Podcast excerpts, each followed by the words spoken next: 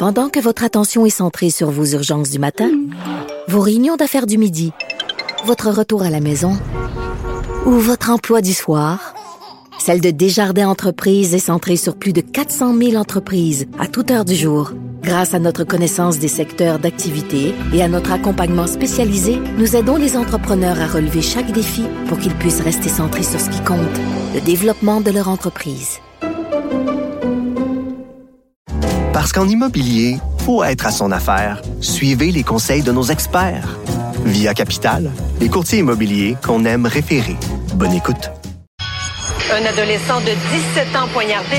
Une autre femme assassinée. Il est visé par des allégations d'inconduite sexuelle. Les formations politiques s'arrachent le vote des familles. Comment faire fructifier votre argent sans risque? Savoir et comprendre les plus récentes nouvelles qui nous touchent. Tout savoir en 24 minutes. Avec Alexandre Morin-Villouellette et Mario Dumont. En manchette dans cet épisode, transfert en santé entre Ottawa et les provinces, une entente serait à l'horizon. Le cardinal Ouellette visé par une deuxième allégation d'inconduite sexuelle. Des employés d'Amazon dénoncent des pratiques illégales et les États-Unis désignent le groupe Wagner comme organisation criminelle. Tout savoir en 24 minutes. Tout savoir en 24 minutes. Bienvenue à Tout savoir en 24 minutes. Bonjour Mario. Bonjour. Alors, c'est euh, ce matin, euh, on a vu dans les pages du Globe and Mail une rumeur d'abord ébruitée puis confirmée par l'agence QMI par une source au gouvernement de Trudeau au fédéral. Il y aurait là des négociations qui se dirigeraient vers une entente entre les provinces et Ottawa pour ce qui est question des transferts de santé, une entente dit-on d'une durée de 10 ans. C'est ce qui serait sur la table. Ça c'est une des grosses la durée. Euh, généralement ces ententes là, on est plus habitué bon le temps d'un mandat, un peu plus 5 à 7 ans maximum, 10 ans. Euh, pour le meilleur et pour le pire, 10 ans, c'est long. Oui, 10 ans, c'est long, ce qu'on connaît pas non plus, là, ce qui risque d'arriver côté économie, inflation, euh, problème de non, santé. c'est pour ça que je dis pour le meilleur et pour le pire. Parce qu'il y a un côté où tu dis, OK, on a la paix pour longtemps. Euh, pour les provinces, ça amène une prévisibilité, tu sais les montants. Mais c'est ça, tu te lances dans, tu te lances dans des périodes de temps où c'est plus imprévisible, parce qu'il peut y avoir de l'inflation, parce qu'il peut y avoir des changements importants. L'autre affaire, il faudra voir, est-ce que le danger des ententes à long terme, souvent, c'est que le fédéral pourrait bien dire, bon, ben, la première année, on vous donne euh, un milliard, puis deux, puis, puis que le vrai montant, Il arrive à la il fin. arrive à la dixième année. là. Ouais. Fait que, tu sais, c'est une, une- Comme un contrat de joueur de hockey. ben là. ouais, c'est ça, là, une affaire progressive, mais où tu dis, OK, c'est avant qu'on arrive dans un financement fédéral de la santé qui soit vraiment intéressant. Par contre, là, les provinces, euh, s'il y a une entente, c'est parce que les provinces l'acceptent aussi. Ouais. Et je pense que les provinces vont vouloir, vont vouloir avoir quand on regarde l'état des systèmes de santé au Canada, vont vouloir bénéficier dès les premières années quand même de, de sommes qui sont significatives. Mais là, faut dire que c'est plus transparent du côté du fédéral. On se dit vraiment optimiste au cabinet là, du ministre fédéral de la Santé, Jean-Yves Duclos. On dit qu'on n'a pas encore, on veut pas confirmer le cadre temporel, mais qu'on est vraiment confiant qu'il pourrait y avoir une entente bientôt. Mais si on demande au cabinet du premier ministre François Legault ici au Québec, ben c'est beaucoup plus flou. Là. On refuse de confirmer quoi que ce soit. On dit qu'il n'y a aucun rendez-vous avec Ottawa qui est inscrit à l'agenda pour l'instant. Et ils disent qu'il n'y a pas eu. Oui, je pense M. Legault, M. Trudeau se sont entendus sur le principe que le partage des données, ça pourrait marcher. Mais c'est sûr qu'il n'y a pas eu d'entente sur un montant, là, encore. Donc Non. ça, c'est sûr qu'il sur un montant, il n'y a pas eu d'entente. En fait, il semble même pas y avoir eu vraiment de négociation entre Québec et Ottawa depuis le, depuis 2023, depuis le jour de l'an. Ouais, on continue là de marteler du côté de Québec qu'on s'oppose à toute condition du gouvernement fédéral qui viendrait avec ces transferts en santé. Monsieur Duclos, lui, qui a été plus bavard, comme je disais, a établi cinq priorités. Là. Lui veut vraiment réduire les retards dans les chirurgies diagnostiques, améliorer les services de santé mentale, améliorer l'accès aux services de santé familiale, les soins de longue durée à domicile pour les aînés, on veut améliorer ça aussi, et surtout moderniser les systèmes de données, comme tu le disais, le partage de données et de soins virtuels. Et ça, on voulait le mettre comme une condition le sine qua non du côté du gouvernement fédéral. Restera à voir là, si Québec, qui ont déjà donné leur aval pour le partage de données, vont embarquer quand même, même si c'est une condition. Là, on est un peu dans la sémantique rendu là sur le problème. Donc, il y a une rencontre qui est prévue entre tous les premiers ministres des provinces à Ottawa en mi-février. Le problème, c'est qu'on sait toujours pas si le premier ministre Justin Trudeau va venir, même s'il est Ouais, invité. Mais disons qu'une rencontre à Ottawa entre les premiers ministres des provinces, si on est à un poil d'une entente sur la santé, on est peut-être aussi à un poil que M. Trudeau euh, s'y ajoute à cette réunion et que ça soit l'occasion d'une euh, d'une grande signature. là.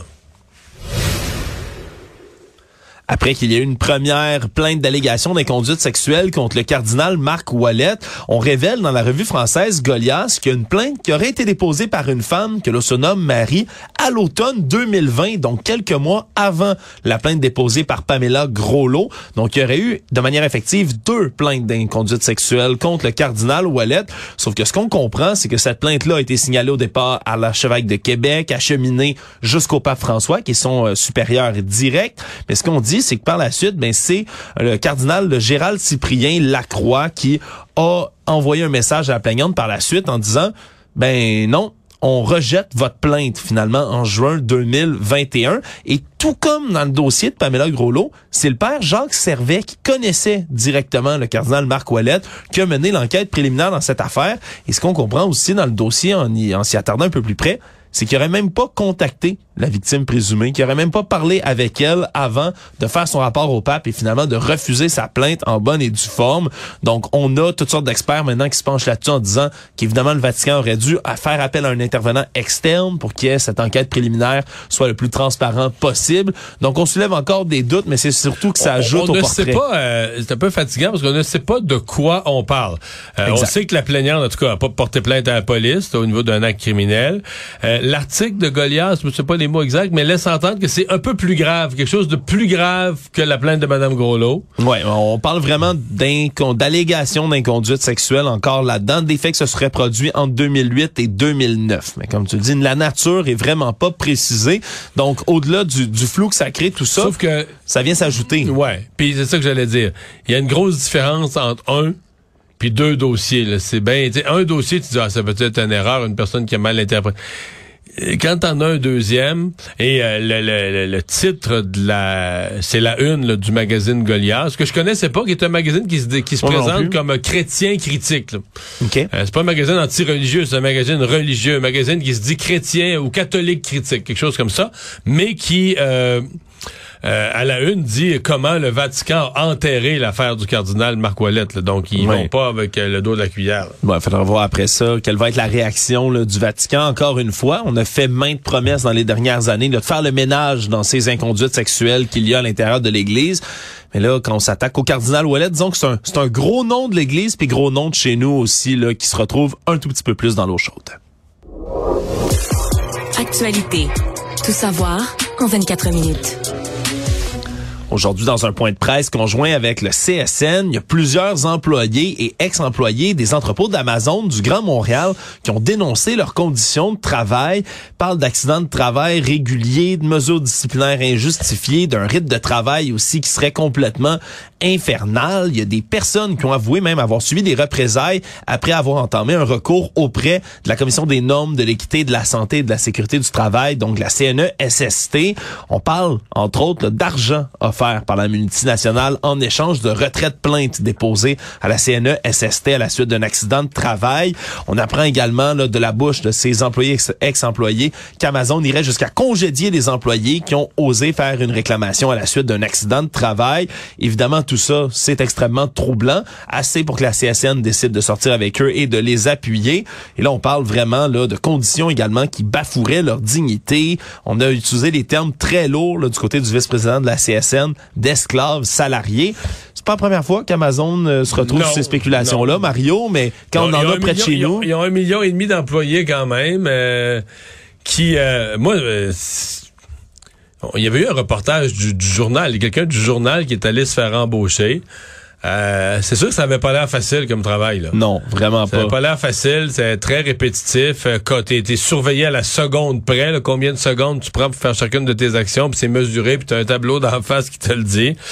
Euh, pour un salaire, euh, bon, c'est pas le salaire minimum, mais c'est pas élevé. Non, puis surtout on parle de, de temps de travail, là, des semaines de 50 heures et en haut, là, où il y a des employés qui disaient, mais moi, j'arrive pas à rien faire, j'ai tellement travaillé cette semaine, je suis comme un zombie. C'est des termes qui ont été utilisés là-dedans par le nombre d'heures qui est exigé. Mais en même temps, il en recrute du monde, là. Ouais, ils recrutent du monde, ils en recrutent partout, ils se font critiquer un peu partout dans le monde aussi. Puis le problème, c'est que ben, ils sont en pleine procédure ici de syndicalisation. Hein. Il y a des ingérences patronales aussi qui ont été dénoncées là-dedans. On parle de, de prise de moyens là pour empêcher la syndicalisation des campagnes, là, des affiches partout qui viennent dénoncer le syndicat. Et évidemment, du côté des porteurs d'Amazon. Est-ce que la syndicalisation, c'est la fin? Je veux dire, est-ce que, tu sais, une compagnie qui livre en 24 heures, puis tout ça, là, tu te retrouves syndiqué, puis des breaks, puis tout le monde, tu veux dire, est-ce que tu vas garder l'efficacité ou tu vas tout simplement avoir une compagnie comme une autre, où tu commandes une affaire, ça arrive deux mois après, ça s'est perdu, ça a été brisé. Il y a peut-être un juste milieu aussi à, y avoir. Peut-être c'est juste la fin aussi. Quand même, ouais. Mais en même temps, Amazon, peuvent-ils se permettre de perdre, en, en, faisant de la livraison comme ça, peuvent-ils se permettre de perdre des, des entrepôts comme ça dans un pays comme le nôtre, qui industrialisé, qui commande beaucoup de produits par la poste, Non, mais on les commandera plus, là. Je veux dire, si ça prend six semaines que ça arrive, c'est un employé syndiqué qui l'a perdu, qui l'envoie chez le voisin, euh, qui, fait d'autres choses, qui ça a été pendant le break, ça s'est perdu. Euh, je veux dire, on commandera plus là. On commande parce que ça marche. Là. Des entreprises privées qui veulent conquérir l'espace, envoyer des engins spatiaux, vont bientôt pouvoir le faire, Mario, en décollant du Canada. Oui, oui. Ottawa qui a annoncé aujourd'hui à l'Agence spatiale canadienne qu'on voulait changer le cadre réglementaire, le moderniser pour permettre justement le lancement d'engins spatiaux à des fins commerciales, donc du privé. Ici même en sol canadien, il y a une forte demande du secteur, entre autres, là, pour lancer des petits satellites, diverses autres technologies spatiales qui viennent aider les entreprises. C'est de plus en plus essentiel dans des secteurs d'activité économique. Et donc, on veut mettre un cadre réglementaire strict pour encadrer tout ça. C'est très bien. Ben, on veut. dire, il y a une business de l'espace. Le Canada veut en faire partie. Je me permettrais même de dire que là-dessus, on est un petit peu en retard aux États-Unis, là. Oui, sur les SpaceX puis les lancements, ben tu sais, en retard pas à peu près, mais bon, mieux vaut tard que jamais. Puis les États-Unis, c'est un peu euh, c'est un peu à part, là, même quand on a vu partir ça, même moi, je me, souviens, j'avais des doutes. OK, est-ce que vraiment il va y avoir... Est-ce que l'espace va devenir un lieu pour faire de la, des affaires, des affaires du privées? tourisme, on parce qu'on avait été habitué que l'espace, c'était le secteur public. Là, euh, les organisations, l'Agence spatiale, c'est comme une espèce de société d'État. les missions sur la Lune, c'était le gouvernement. C'était tout ce qui était l'espace, c'était public là, ou parapublic, c'était le gouvernement. Et là, tout à coup, c'est le privé dans l'espace, mais là, on est là, pas à peu près, on est là-dedans, euh, les satellites, etc.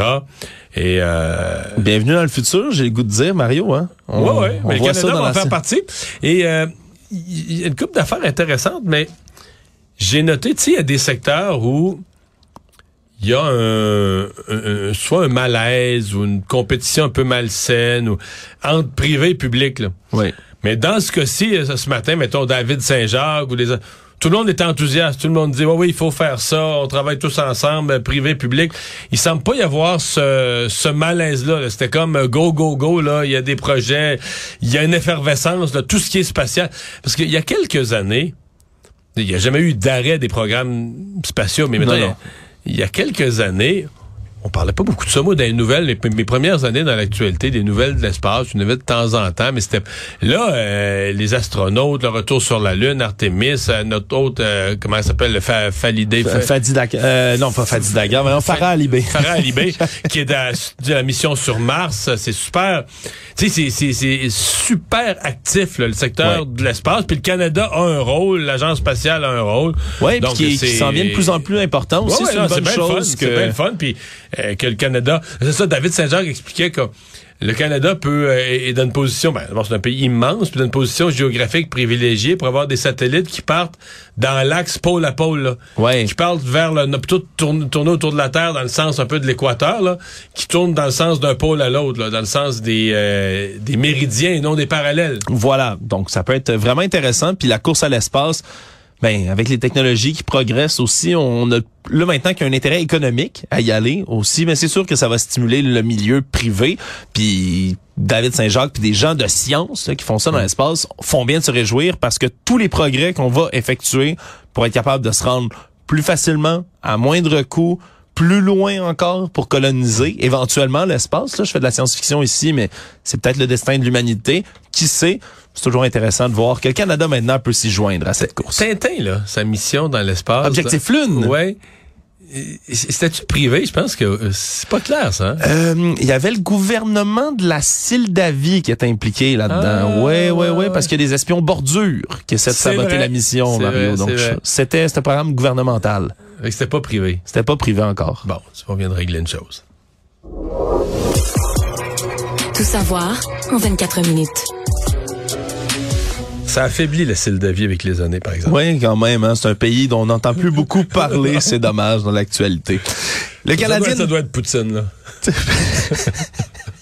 oui, La bordurie, oui, Poutine de bordurie, Oui. voilà. Le Canadien national, hein, le CN, a pris une initiative qui était même inconnue du milieu, euh, qui, qui ne s'attendait pas du tout à tout ça. Quel milieu? Je parle du milieu de la prévention du suicide. La compagnie ferroviaire qui a décidé d'inscrire directement sur ses rails de chemin de fer le numéro d'une ligne téléphonique de prévention du suicide. Invention euh, complètement inusitée. On met le 1866 appel qui est bien connu comme ça, écrit là, en jaune sur le côté des rails de chemin de fer directement, parce que au Québec, il y a six suicides par année là, qui impliquent une collision avec un train en moyenne là, entre les années 2016 et 2021. Et même du côté de l'Association québécoise de prévention du suicide, on dit ça l'a c'est démontré dans la littératie lorsque quelqu'un est sur le bord de passer à l'acte et qu'il voit un message d'espoir ou qu'il a même décrit une Il ligne peut saisir la bouée, là. il y en a qui prennent cette occasion-là là, de saisir la bouée, qui ont, qui ont plus rien à perdre, puis qui disent ah pourquoi Mais pas essayer une dernière sur fois? le long du rail? Ouais, sur le côté du là, rail. il y a des, des, des, des, quoi, des traverses ou des... des traverses, des endroits qui sont euh, susceptibles d'être plus fréquentés parce que c'était déjà quelque chose qui était fait par le passé là, de mettre par exemple des petites affiches ou des collants là, tout près d'une d'une- d'un endroit là, de chemin de fer, là, par exemple des petits autocollants sur les combien les clôtures. chemins de fer? C'est six par année? Six par année quand même pas de, de déjà. Il y a- quelques centaines, là, 5 600. Ouais, parmi les, parmi les, les suicides, mais je pense que c'est quelque chose qui doit être Non, relativement très- peu c'est très, très dispendieux comme ça. Donc, euh, nouvelle euh, initiative et on on le savait même pas là, selon certains représentants d'associations de prévention du suicide, que c'était quelque chose que le euh, Canadien national allait prendre comme mesure. Donc, euh, c'est inusité. On dit que c'est vraiment là une première industrie en Amérique du Nord qui fait là ce genre d'intervention là pour contrer là les suicides. Il y a un Montréalais qui écope d'une lourde peine de 9 ans de pénitencier pour avoir attaqué sauvagement le nouveau copain de son ex et qui a même tenté de brouiller les pistes. Par la suite, Simon Tremblay, 51 ans, en décembre 2020, s'est rendu chez la Nouvelle Flamme de son ex-conjointe et l'a attendu pendant près de 4 heures à Laval dans son domicile. Et quand il est entré, c'est une attaque complètement sauvage qui a eu lieu. L'a attaqué avec un objet lourd, métallique à la tête, s'est mis après ça à le frapper de manière continue à la tête avec un autre objet tranchant, a tenté de l'étrangler par la suite. Et l'homme qui s'est fait attaquer, dont l'identité n'est pas révélée, a dit que c'est en mentionnant pendant l'attaque qu'il voulait survivre pour revoir sa fille. Ça a semblé, cette imploration-là, calmer l'agresseur qui, malgré tout, lui a flanqué un dernier coup à la tête avant de prendre la fuite. Et là, ce qu'on comprend, c'est que non seulement mais la victime est dans un très piteux état. On parle de 64 points de suture, fracture de la mâchoire, la tête, les sinus, commotion cérébrale, trou dans la joue. Bref, a des séquelles extrêmement lourdes jusqu'à aujourd'hui. Mais c'est surtout que Simon Tremblay, lui, aurait tenté de dévier les soupçons des policiers en incendiant son véhicule. Véhicule qu'il aurait auparavant lavé à l'eau de Javel.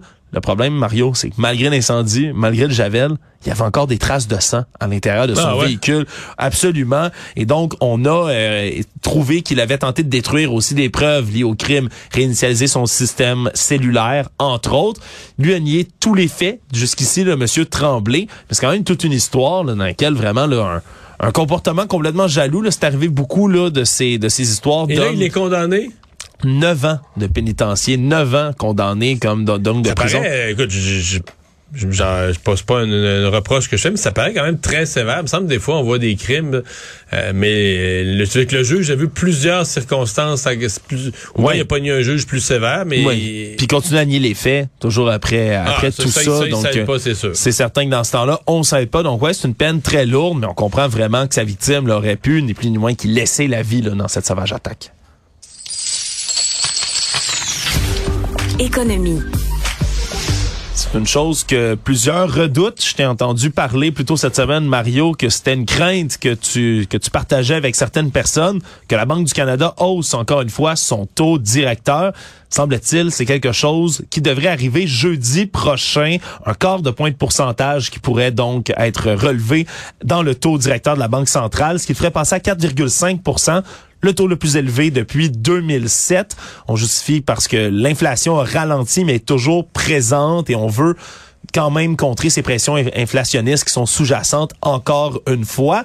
Est-ce que tu penses que c'est le coup de trop, toi, Mario? Ben, le coup de trop, euh, c'est parce que moi, je, suis le premier, là. Euh, je pensais que même que la Banque du Canada aurait dû commencer avant. Elle aurait dû commencer à lutter contre l'inflation plus tôt. Le problème, c'est que c'est trop brusque, c'est trop brutal. En sept mois, essentiellement en sept mois, mettons je vais être généreux, en huit mois, durant l'année 2022, on a changé complètement les conditions de crédit, là, mais changer complètement, complètement les conditions de crédit. Euh, et, donc, en faisant ça, on a piégé, on a piégé des ménages, on a piégé, tu une PME qui venait de faire toutes sortes de, je sais pas moi, d'achat de machinerie puis tout ça pour l'entreprise, mais qui l'aurait peut-être pas fait s'il avait su que les taux d'intérêt allaient augmenter autant. Des ménages qui ont signé une hypothèque là, pour une maison, qui auraient peut-être acheté une autre maison plus petite aussi. Mais là, c'est tu dis oui, les taux d'intérêt. Tout, tout consommateur ou tout entrepreneur doit savoir que les taux d'intérêt peuvent fluctuer. Mais à travers l'histoire, ça fluctue à coup d'un quart de point, ça monte tranquillement.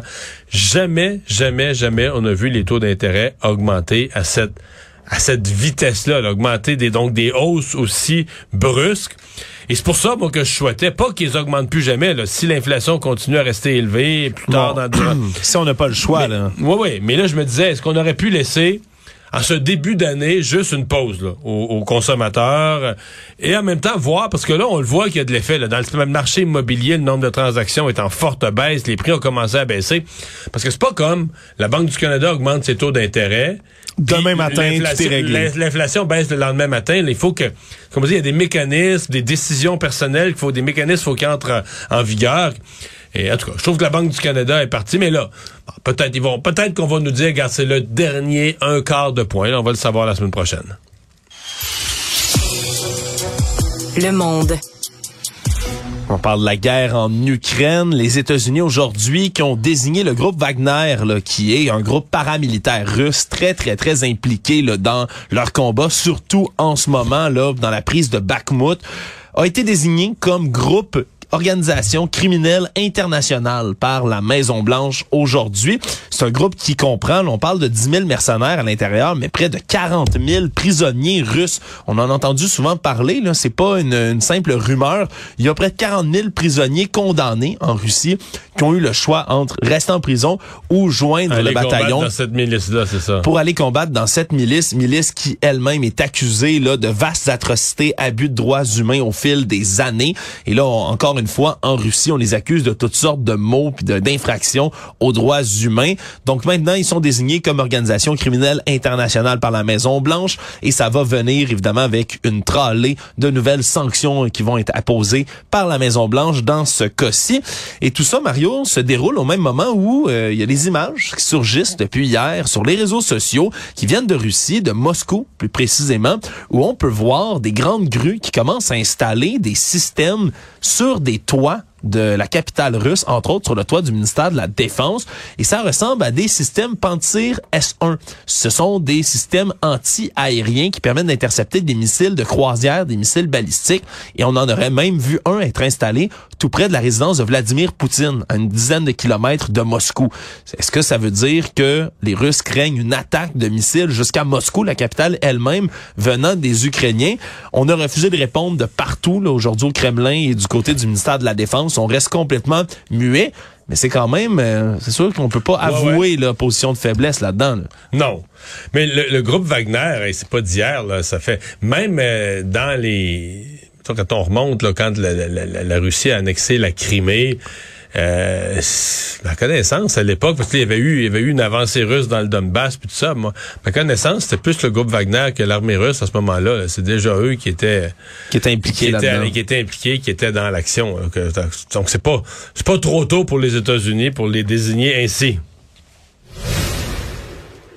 Finalement, Mario, on a été habitué de voir Boris Johnson, le premier, l'ex-premier ministre britannique, lorsqu'il était en poste, là, avec le Partygate, avait eu des amendes, puis on s'y était habitué. Mais là, euh, ça peut revenir. Rishi Sunak, le nouveau premier ministre britannique, a copé d'une amende aujourd'hui. Pourquoi? Parce qu'il a filmé un vidéo sur son compte Instagram qu'il tournait, voulait parler d'une politique de rééquilibrage territorial. Sauf que pendant qu'il se faisait se filmer, mais il était assis en arrière de la voiture pas de ceinture de sécurité, Mario. pas de ceinture de sécurité. Il était pas au volant quand même. Là. Il était pas au volant, mais il y avait quand même il y avait pas un chauffeur de... au volant, mais il avait pas sa ceinture. Pas de ceinture de sécurité. Et pendant qu'il se promenait dans la région de Lancashire, dans le nord de l'Angleterre, ben il s'est fait pincer, même s'il a supprimé la, la, vidéo sur les réseaux sociaux après qu'il y ait plusieurs internautes qui lui a signalé que il était en infraction avec le code routier. Eh bien, finalement, on a décidé aujourd'hui, du côté de la police de Lancashire, de lui émettre une amende pour non-port de la ceinture de sécurité. Selon les petites recherches qui ont été effectuées par la BBC, c'est à peu près 100 livres sterling, soit 165 dollars à peu près, si on conteste pas devant le tribunal d'amende. On s'est déjà excusé du côté de Monsieur Rishi Sunak, lui qui avait eu lui aussi une petite amende dans le cadre du Partygate de Monsieur Johnson. Résumer l'actualité en 24 minutes, c'est mission accomplie.